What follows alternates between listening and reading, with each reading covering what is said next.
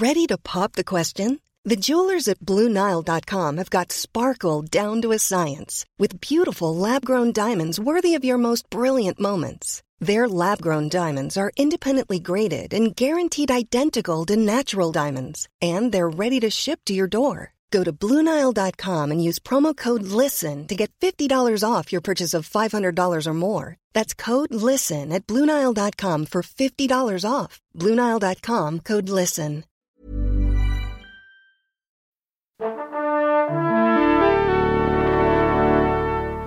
Bonjour. C'est moi Orson Welles. J'aime pas trop les voleurs et les fils de pute. Salut Ciné, votre rendez-vous avec le cinéma dans une configuration un peu spéciale puisque nous sommes une nouvelle fois en public au Club de l'Étoile où on s'apprête à découvrir pour une bonne partie d'entre nous la version 3D de Beowulf de Robert Zemeckis, la version qu'il fallait avoir vue mais qui à l'époque de sa sortie en 2007 était quasi impossible à trouver en France. On va en causer avec mon camarade Rafik Djoumi. Salut Rafik. Salut Thomas. C'est nos ciné extra ball spécial Beowulf 3D et c'est parti. Monde de merde. Pourquoi il a dit ça? C'est ce que je veux savoir. Rafik, qu'est-ce que c'est que ce projet? C'est la question que tu m'as demandé de te poser pour lancer euh, ce podcast, je précise. C'est toi qui as choisi euh, d'être What balancé is comme ça. Beowulf about?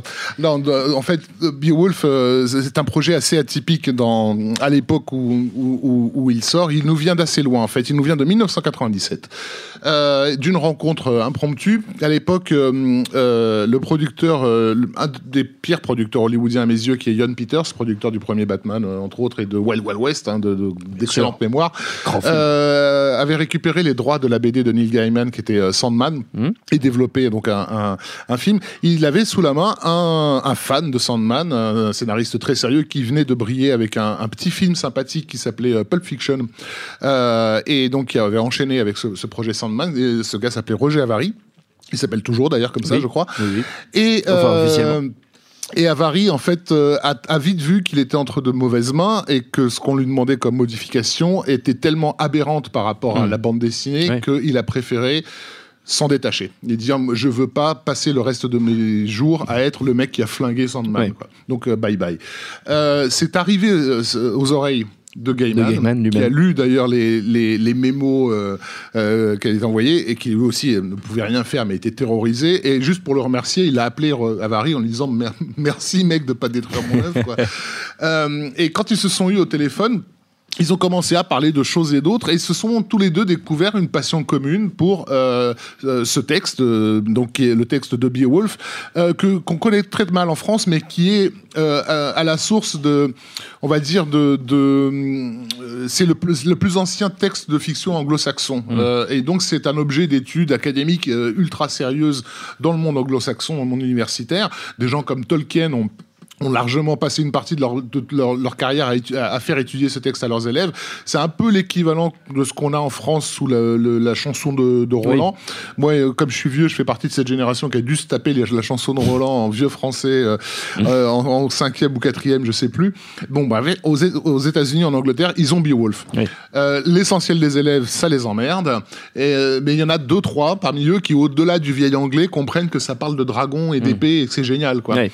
Et donc, euh, Avary, en fait, avait bouffé des tas de, de textes é- érudits là-dessus. Et, en tant que scénariste, il essayait de remplir les trous parce qu'il y a plein de, choses qui sont pas explicitées dans, le mythe originel. Genre, mais, mais pourquoi, quand il va pour tuer la mère de, de Grendel, il ressort, il a la tête de Grendel dans la main, mais il n'a pas tué la mère Je comprends pas qu'est-ce qui s'est passé. Bon, il se posait des tas de questions.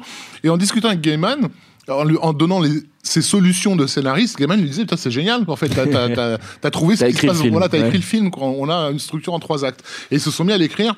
Au départ, l'idée c'était de faire un film à très petit budget. Euh, alors le modèle qu'ils avaient, c'était pas, c'était pas le meilleur, enfin, pas à mes yeux. Ils voulaient faire en gros un, un nouveau Jabberwocky de Terry Gilliam, quoi, si tu veux. ah oui. Euh, c'est-à-dire un film très bavard, euh, voilà, bon, et, et fait avec euh, avec euh, très très peu, peu, peu de sous. Euh, mais même avec un si petit budget que ça, ils n'arrivaient pas à faire décoller le, le Ouais. projet qui était trop atypique.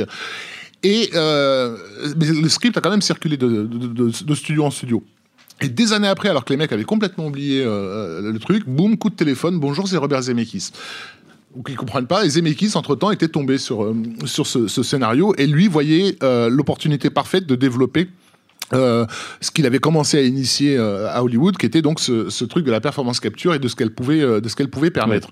Alors, qu'est-ce que c'est que la, la, performance capture? Me demande Thomas. Tu vas me demander ça, Thomas Non, parce que moi je sais, mais je vais le demander pour les gens qui nous écoutent et qui ne le savent pas.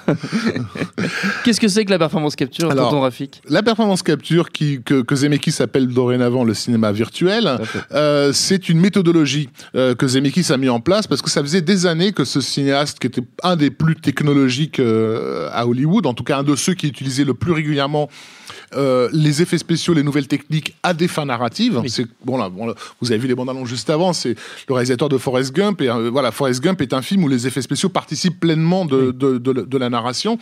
Euh, et de film en film, il essayait de pousser le, de plus en plus loin ce qu'on pouvait faire avec les nouvelles technologies pour raconter des choses d'une autre façon, et il bloquait. Euh, et à la fin de, je crois que c'était à la fin des années 90 qu'est sorti Apparence. Euh, c'était un film qui, qui montrait vraiment qu'il avait touché le bout en fait. Euh, mm. c'était un film qui était bourré de, de plans, de, plans séquences complètement impossibles où vas-y que je te passe par la fenêtre de la et, que je descends sous la roue, etc. Bon bref. Pour un résultat qui n'était pas forcément très heureux, mais on sentait un mec qui était bloqué par son média en fait. Et, et, donc il a pris le problème à l'envers. Ça, c'est pas moi qui, qui avance euh, ce que je suis en train de vous dire, c'est mon, mon, illustre collègue euh, Julien Dupuis. Grand spécialiste grand Zemeckis devant, le, devant Grand spécialiste de Zemeckis et aussi, je pense, hein, je soutiens, là, probablement le premier journaliste euh, en Europe et peut-être dans le monde à avoir compris ce que oui, Zemeckis était en train de faire. Parce que dès l'époque du, du, Pôle Express, alors que tout le monde se demandait mais qu'est-ce que c'est que ce, ce, machin? On avait vu la bande-annonce, bon, un dessin animé de Zemeckis, pourquoi il fait un dessin animé? Julien avait compris d'emblée, il nous avait expliqué c'est pas un dessin animé. Il a pensé le problème à l'envers. Il s'est dit euh, les outils numériques me permettent aujourd'hui un, truc, un, nombre incalculable de, de, choses, mais je suis bloqué par le tournage en fait, par les conditions du oui. tournage. Donc on va bousculer tout ça. De quoi j'ai besoin pour faire un film? J'ai besoin d'un comédien, j'ai besoin de sa performance. Euh, mais une fois que j'ai sa, performance, je peux faire ce que je veux. Mais, mais, mais il me faut cette, cette performance-là. Et donc, l'idée de la performance capture, c'est ça, c'est qu'on va capturer la, littéralement la performance du comédien de façon numérique, donc avec des capteurs sur le visage partout, dans tous les sens. Je l'aurai en, en, volume, en 3D en plus. Oui. Euh, et à partir de, de, de, de, ça, je vais pouvoir recréer l'environnement et une fois que j'aurai recréé l'environnement, je vais pouvoir commencer à filmer. C'est-à-dire que c'est plus euh, on s'organise tous ensemble, euh, clap, son, machin, lumière, tout, tout le monde. Vous êtes prêts, vous êtes prêts. On a genre, as, dans, au cinéma traditionnel, tu as une seconde pour capturer ton, oui. ton, ton, effet. Et si ça rate, enfin, ce moment-là, on connaît le gag de la cascade foirée euh, euh qui, qui, coûte 500 000 dollars à, à, refaire. Il faut que tout le monde soit vraiment synchronisé sur un moment, comme des musiciens sur scène doivent être absolument synchronisés sur une note. or de la musique, on, elle a depuis longtemps franchi ce pas et on a fait des albums où les musiciens se rencontraient même pas, où voilà, chacun vient faire son, petit truc. Et, bon, pourquoi pas faire ça avec le cinéma? Et donc, ce qu'il a mis en place, c'est ça. On commence à tourner avec les, uniquement avec les comédiens sur un plateau qui ressemble à une salle de théâtre en fait, donc ils font du théâtre. Euh, le, réalisateur est libéré des contraintes, il n'a pas à s'occuper d'autre chose que de la performance de ses comédiens. Euh, et une fois que tout ça a été enregistré, à ce moment-là, on va commencer à, faire le film. Et eh ben, finalement, je trouve qu'ils sont pas assez près l'un de l'autre, alors on va les rapprocher. Euh, finalement, je, ça serait mieux si je l'avais en, en, Bon, et c'est vrai que quand tu y penses d'un point de vue de de réalisateur. Oui, c'est tellement évident, sens, quoi. Oui. Tu te dis, mais comment, comment se fait-il que depuis 120 ans, on fait inverse, tu vois, on, on fait tout à l'envers? Donc, il était convaincu de d'avoir libéré euh, le, cinéma.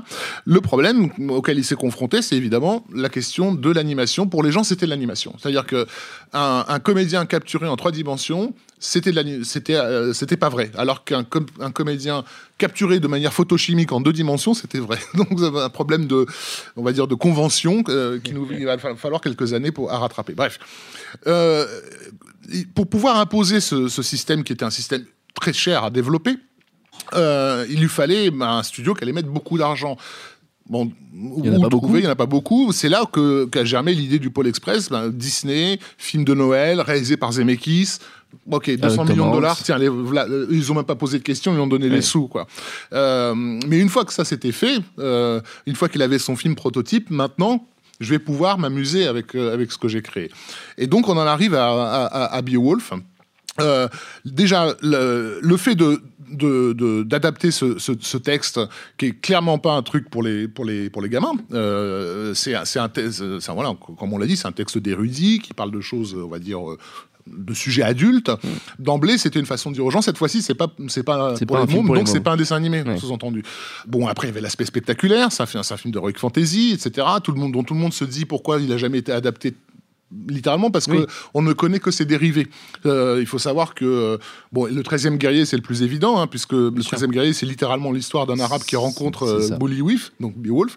Oui. Euh, le, les deux tours dans le Seigneur des Anneaux, tout ce qui se passe dans le, dans, dans le Rohan est très inspiré de, de, de du mythe de Beowulf. Enfin, ouais. dans toutes les dans toutes les rues fantasy, euh, c'est bon. Donc l'idée c'était de se dire ben voilà faisons l'adaptation la, officielle. Et entre temps Tom Hanks qui avait tourné donc le, le, dans le Pôle Express, Express, et qui jouait, euh, je vais pas dire de bêtises, 5 ou 6 rôles, je sais plus. Euh, Tom Hanks avait fait la promotion, personne n'y avait rien demandé, hein, mais c'est lui qui avait envie. Il, était il s'était tellement amusé en fait sur le plateau de, du Pôle Express qu'il a, il a balancé à, à, tout Hollywood. C'est génial parce que à l'époque, la, la, crainte c'était c'est en train de nous remplacer, c'est en oui. train de, de, mettre des acteurs numériques à l'écran. Bon, et lui disait non non c'est nous, c'est vraiment c'est non seulement c'est nous, mais en plus c'est cool parce que y a, on se fait pas chier comme on se fait chier sur un plateau normal. non mais voilà où il faut refaire 50 fois la même prise parce que le connard euh, derrière sa caméra a pas réussi à, à, à, mettre la lumière comme il faut, etc. Donc, oui. lui, en, en, en, retournant au théâtre, il avait l'impression de s'être retrouvé en tant que comédien. Et c'est en grande partie grâce à, à, Tom Hanks que Zemeckis a pu avoir un casting euh, 4 étoiles. Euh, parce que bon, il y a quand même oui, euh, Anthony Hopkins, euh, Angelina Robin Jolie, Wright, Robin Wright, John Malkovich, voilà, et puis Brendan Gleeson et Ray Winston qui sont des comédiens oui. sérieux, enfin connus comme des comédiens de prestige aussi, enfin, casting oscarisable quoi. donc voilà, donc il y, y, a ce script ingénieux de, d'Avary Gaiman la performance capture, et enfin le casting 4 étoiles. En gros, Zemeckis se dit c'est bon, c'est gagné. C'est la timbale. Voilà, c'est la timbale. Je vais avoir le, le film qui va leur prouver que, que mon truc n'est pas. C'est pas pour faire Shrek 3, quoi, si oui. tu veux. Qu'est-ce que tu as contre Shrek 3 Mais je, je vais bah, j'ai contre Shrek 3 qui est non, sorti, mais je plaisante, voilà, qui est sorti la même année euh, que, que Beowulf et quand on voit les entrées on déprime. Hein euh, ce qui s'est passé aussi avec cette histoire de performance capture, c'est que comme il capturait ses comédiens en trois dimensions à l'époque du Pôle Express, il y avait eu aussi cette idée, mais du coup, j'ai la possibilité de faire un film en 3D. Mmh. Donc, euh, Zemeckis est à l'origine de, du retour du cinéma à la 3D numérique. Et donc, il, avait euh, expérimenté, bien sûr, déjà euh, sur, le Pôle Express, mais découvert qu'il y avait plein d'outils, plein, plein, plein de façons narratives d'utiliser la, 3D, auxquelles il n'avait pas forcément réfléchi à l'époque où il faisait des films en 2D. Et donc, sur Beowulf, il va pousser encore un peu plus loin les les potards. Alors, on a dans le film, vous le verrez, des effets typiques de, de, de voilà, de lance dans la, dans la figure, de choses comme ça, de, de ce qu'on appelle des, des jaillissements d'écran. Mm. Euh, mais, mais, mais là où ça devient fascinant aussi, c'est comment il a commencé à repenser la mise en scène au sens narratif du terme, grâce à la profondeur de champ et à la superposition des, des éléments. Moi, j'ai découvert le film euh, en projection de presse en 2D. Parce qu'à l'époque, évidemment, 3D, oui. ils savent pas ce que c'est. Oui. Euh, et par chance, donc il y avait une seule salle en, en, France qui le passait en IMAX 3D, qui était le Gaumont Disney Village. Donc j'ai voilà, pris le, le, train, je suis allé là-bas, j'ai découvert le film est passé en VF. Vous allez le voir en VF ce soir. Euh, et j'avais aimé le film, bien, tranquille. Mais bon, il y avait des choses qui étaient un peu au niveau narratif euh, vagues, si tu veux. Oui. Et je vois le film en 3D et je comprends tout. Oui. Mais je comprends tout ce qui se passe. C'est-à-dire pas seulement ce qu'on me montre, mais aussi ce, que, ce qui se passe entre les, les protagonistes dans leurs relations, etc. Je me dis, mais pourquoi je comprends mieux le film maintenant que je le, que je, je le vois en 3D Parce que Zemeckis a, a compris que la troisième dimension, c'est un plan supplémentaire, mm. à, à, tous les sens euh, du terme.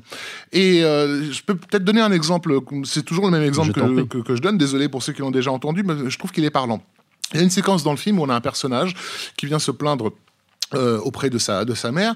Euh, et il est dans une caverne où il y a plein d'objets métalliques hein, qui ont euh, de, de, fait en or et tout ça. On ne voit jamais le personnage de, de, la mère, qui est un monstre, oui. Mais on le devine sur les reflets de ces objets métalliques. Tout ce qu'on voit, c'est le personnage qui se plaint au milieu du plan. Donc, quand je le vois en 2D, ben, on a ce personnage, en dessous, une, une, masse d'objets d'objets qui, qui reflètent et sur ces objets qui reflètent la, le, le, reflet de la mer qui, qui, va de droite à gauche, oui. en gros, bon, si tu veux. Et quand je l'ai vu en 3D, en fait, bah, les objets sont pas au même niveau dans, dans la profondeur de champ. Donc le reflet de la mer, il se balade, en fait. Et ça fait des champs contre champs. Ça fait de l'amorce en fait. C'est l'équivalent d'une amorce épaule, si tu veux.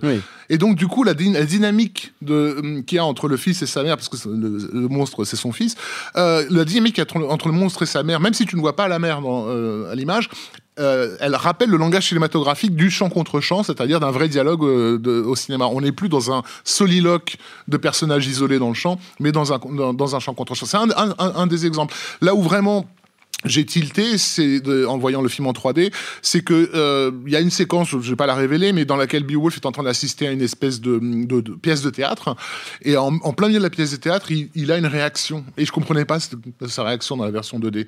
Et, et c'est en voyant la version 3D que la réaction m'est semblée évidente parce que l'objet qui attire son regard, bah, il est tout simplement mis en évidence par, par, la 3D.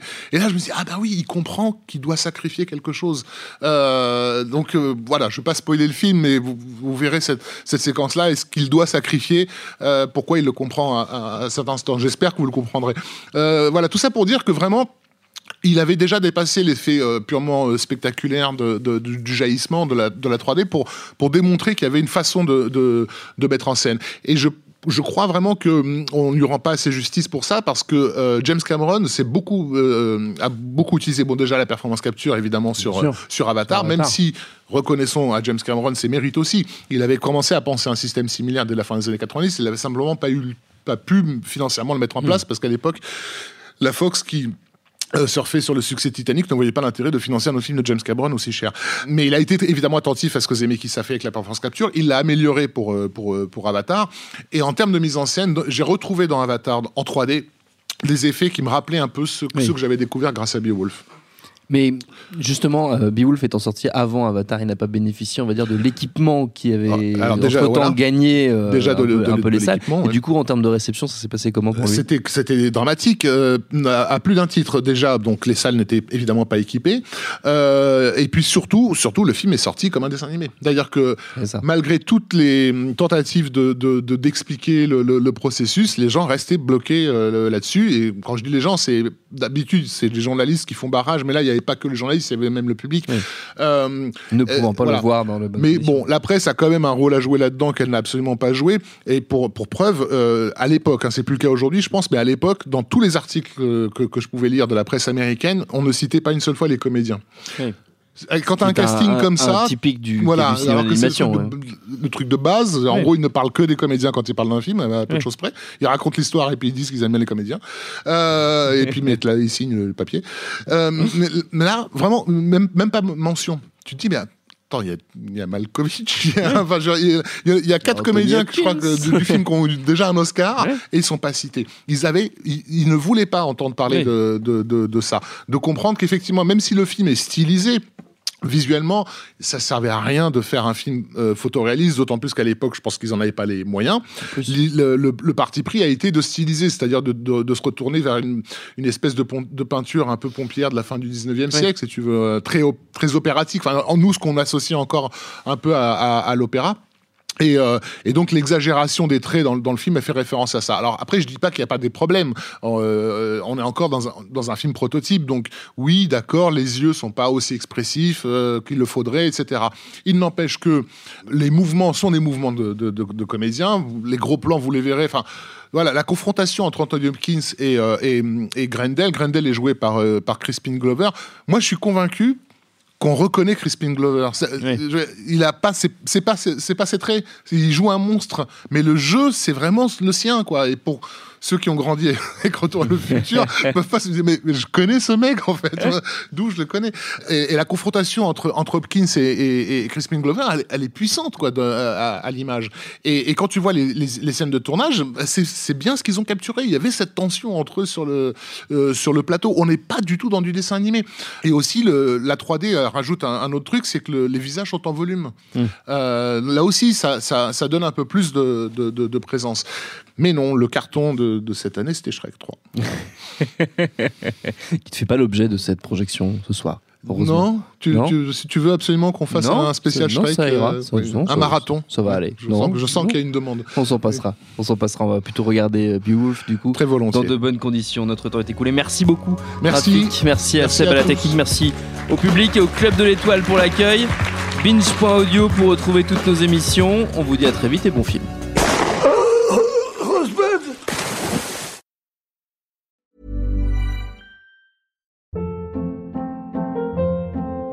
Hold up. What was that? Boring. No flavor. That was as bad as those leftovers you ate all week. Kiki Palmer here, and it's time to say hello to something fresh and guilt-free. Hello Fresh. Jazz up dinner with pecan-crusted chicken or garlic butter shrimp scampi. Now that's music to my mouth. Hello Fresh. Let's get this dinner party started. Discover all the delicious possibilities at hellofresh.com.